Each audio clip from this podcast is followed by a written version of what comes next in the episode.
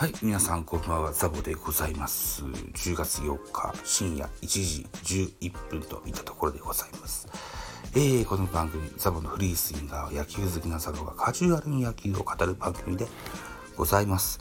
えー、っとね、深夜ですので、ちょっとトーンを落とし気味で喋ってございます。はい、ご理解のほどよろしくお願いしたいというふうに思います。ということでね、9月の月間 MVP が発表されました。えー、体術生命月間 MVP 賞受選者の発表。これを紐解いていきましいきまいきたいと思います。一つよろしくお願いいたします。えー、まず投手部門セリーグからえー、広島東洋カープ床田弘樹初受賞でございます。投手えー、9月は4試合投げまして3勝1敗。投球回数が29回。防御率が0.93、奪三振23奪三振、自責点が3と、大変立派な数字が出てございます。投手部門は広島東洋カープ床田が初受賞。床田投手は先発として4試合に登板し、えー、2位タイとなる3勝をマーク。えー、持ち味の攻める投球を武器にチームの勝ち頭となる活躍を見せた。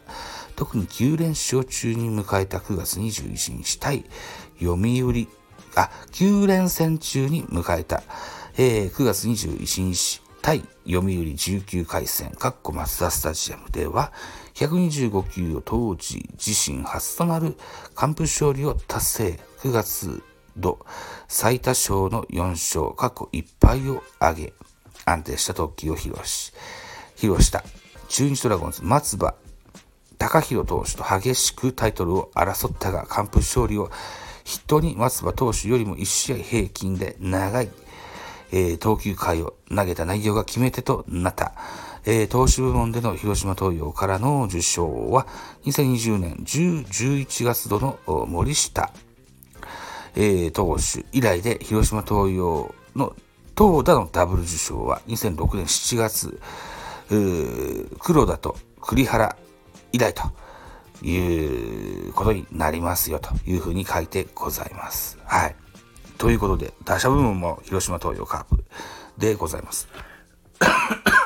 失礼しました。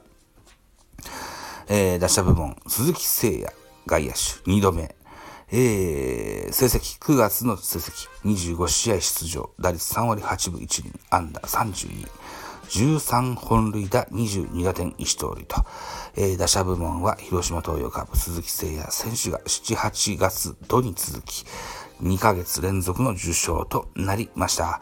鈴木選手は全25試合に出場し、リーグトップとなる打率3割8分1厘、13本塁打に加え、22打点各リーグ2位、32打点、各リーグ3位タイを記録、また長打率9割1分7厘、出塁率5割と、先月に続いてチームを勝利に導く活躍を見せた。特に9月9日対中日20回戦、過去マスタースタジアムでは6試合連続本塁打を放ち、えー、ランス えー、1987年のランス、そして2005年の新井貴弘氏に並ぶ球団記録を達成する。と、9月30日対阪神戦甲子園では自己最多となる31号、本塁打を放つなどリーグを代表する4番打者としての存在感を十分に発揮した。2月、2ヶ月連続での受賞は2020年、えー、6、6月と、それから7、8月の、えー、読売、菅野智之、えー、投手以来16人目、かっこ生となり、広島東洋での2ヶ月連続受賞は2011年8月、9月の栗原健太氏以来となりましたといった形になってますね。へえ、そうなんだ。あ、これ、あ、はい。ということで、今度パリーグ行ってみましょうね。あ、これ、ほう、あ、OK。ちょっと一旦一旦停止。はい、今一時停止をしておりました。再開でございます。今度はパリーグ、パリーグの月間 MVP を出すわけでございますが、ネット環境があまりよろしくない。はい、えー、9月と。はい、出ました。えー、9月の月間 MVP、オリックスバファローズ、山本由伸、4度目の受賞でございます。4試合投げました。4勝。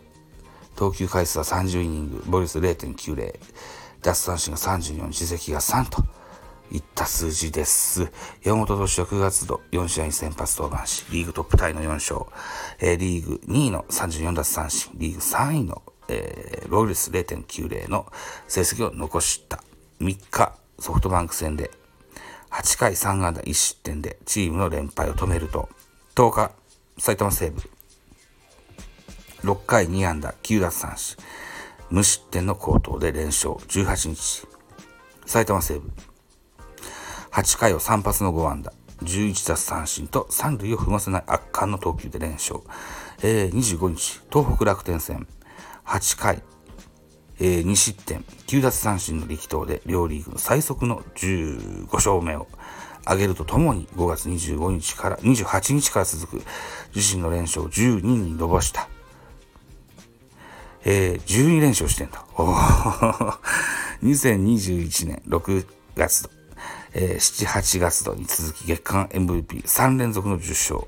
3連続受賞は2013年7月度の田中、過去楽天、今年5ヶ月連続受賞以来の。パリーグで2度目、年間3度受賞が。同じく2013年田中将大。以来パリーグで3度目と。いった感じですね。もう無双、無双ピッチャーになってきましたね、山本由伸ね。はあ。はい、えー、続いてバッター部門、打者部門、えー、福岡ソフトバンクホークス、柳田悠岐、外野手、8度目の受賞となります。えー、成績。22試合に出場しまして、打率3割5分8厘、29安打、4本塁打、14打点、1盗塁といった数字になってます。柳田選手は9月と全22試合に、えー先発出場し、打率3割5分8厘、得点17、安打29、長打率6割1分7厘でリーグトップ、う過去安打はトップタイ、えー、塁打50、出塁率4割4分6厘8毛でリーグ2位の好成績を残した。22試合中18試合で安打を放ち、そのうち10試合でマルチ安打を記録。2日、東北楽天戦では14試合ぶりの24号アーチで、本塁打数リーグ単独トップに浮上すると、えー4日オリックス戦でも本塁打を放ち、打線の中心的存在としてチームを牽引し、持ち前の打撃力でチームに勢いをつける活躍を見せた。2020年の10月11月度以来、8度目の月間 MVP の受賞となりましたと。はい。いたところで、体重生命月間 MVP 賞、え、以上4名でございましたね。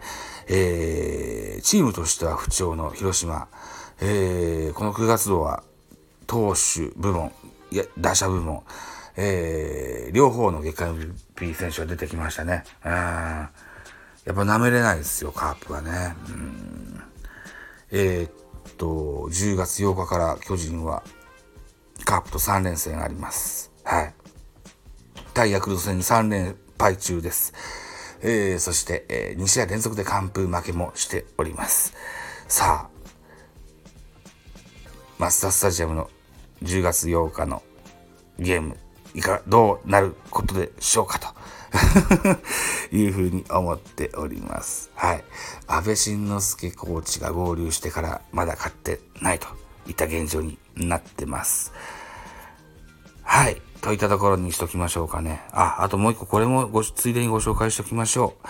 ファームの情報なんですけどもね。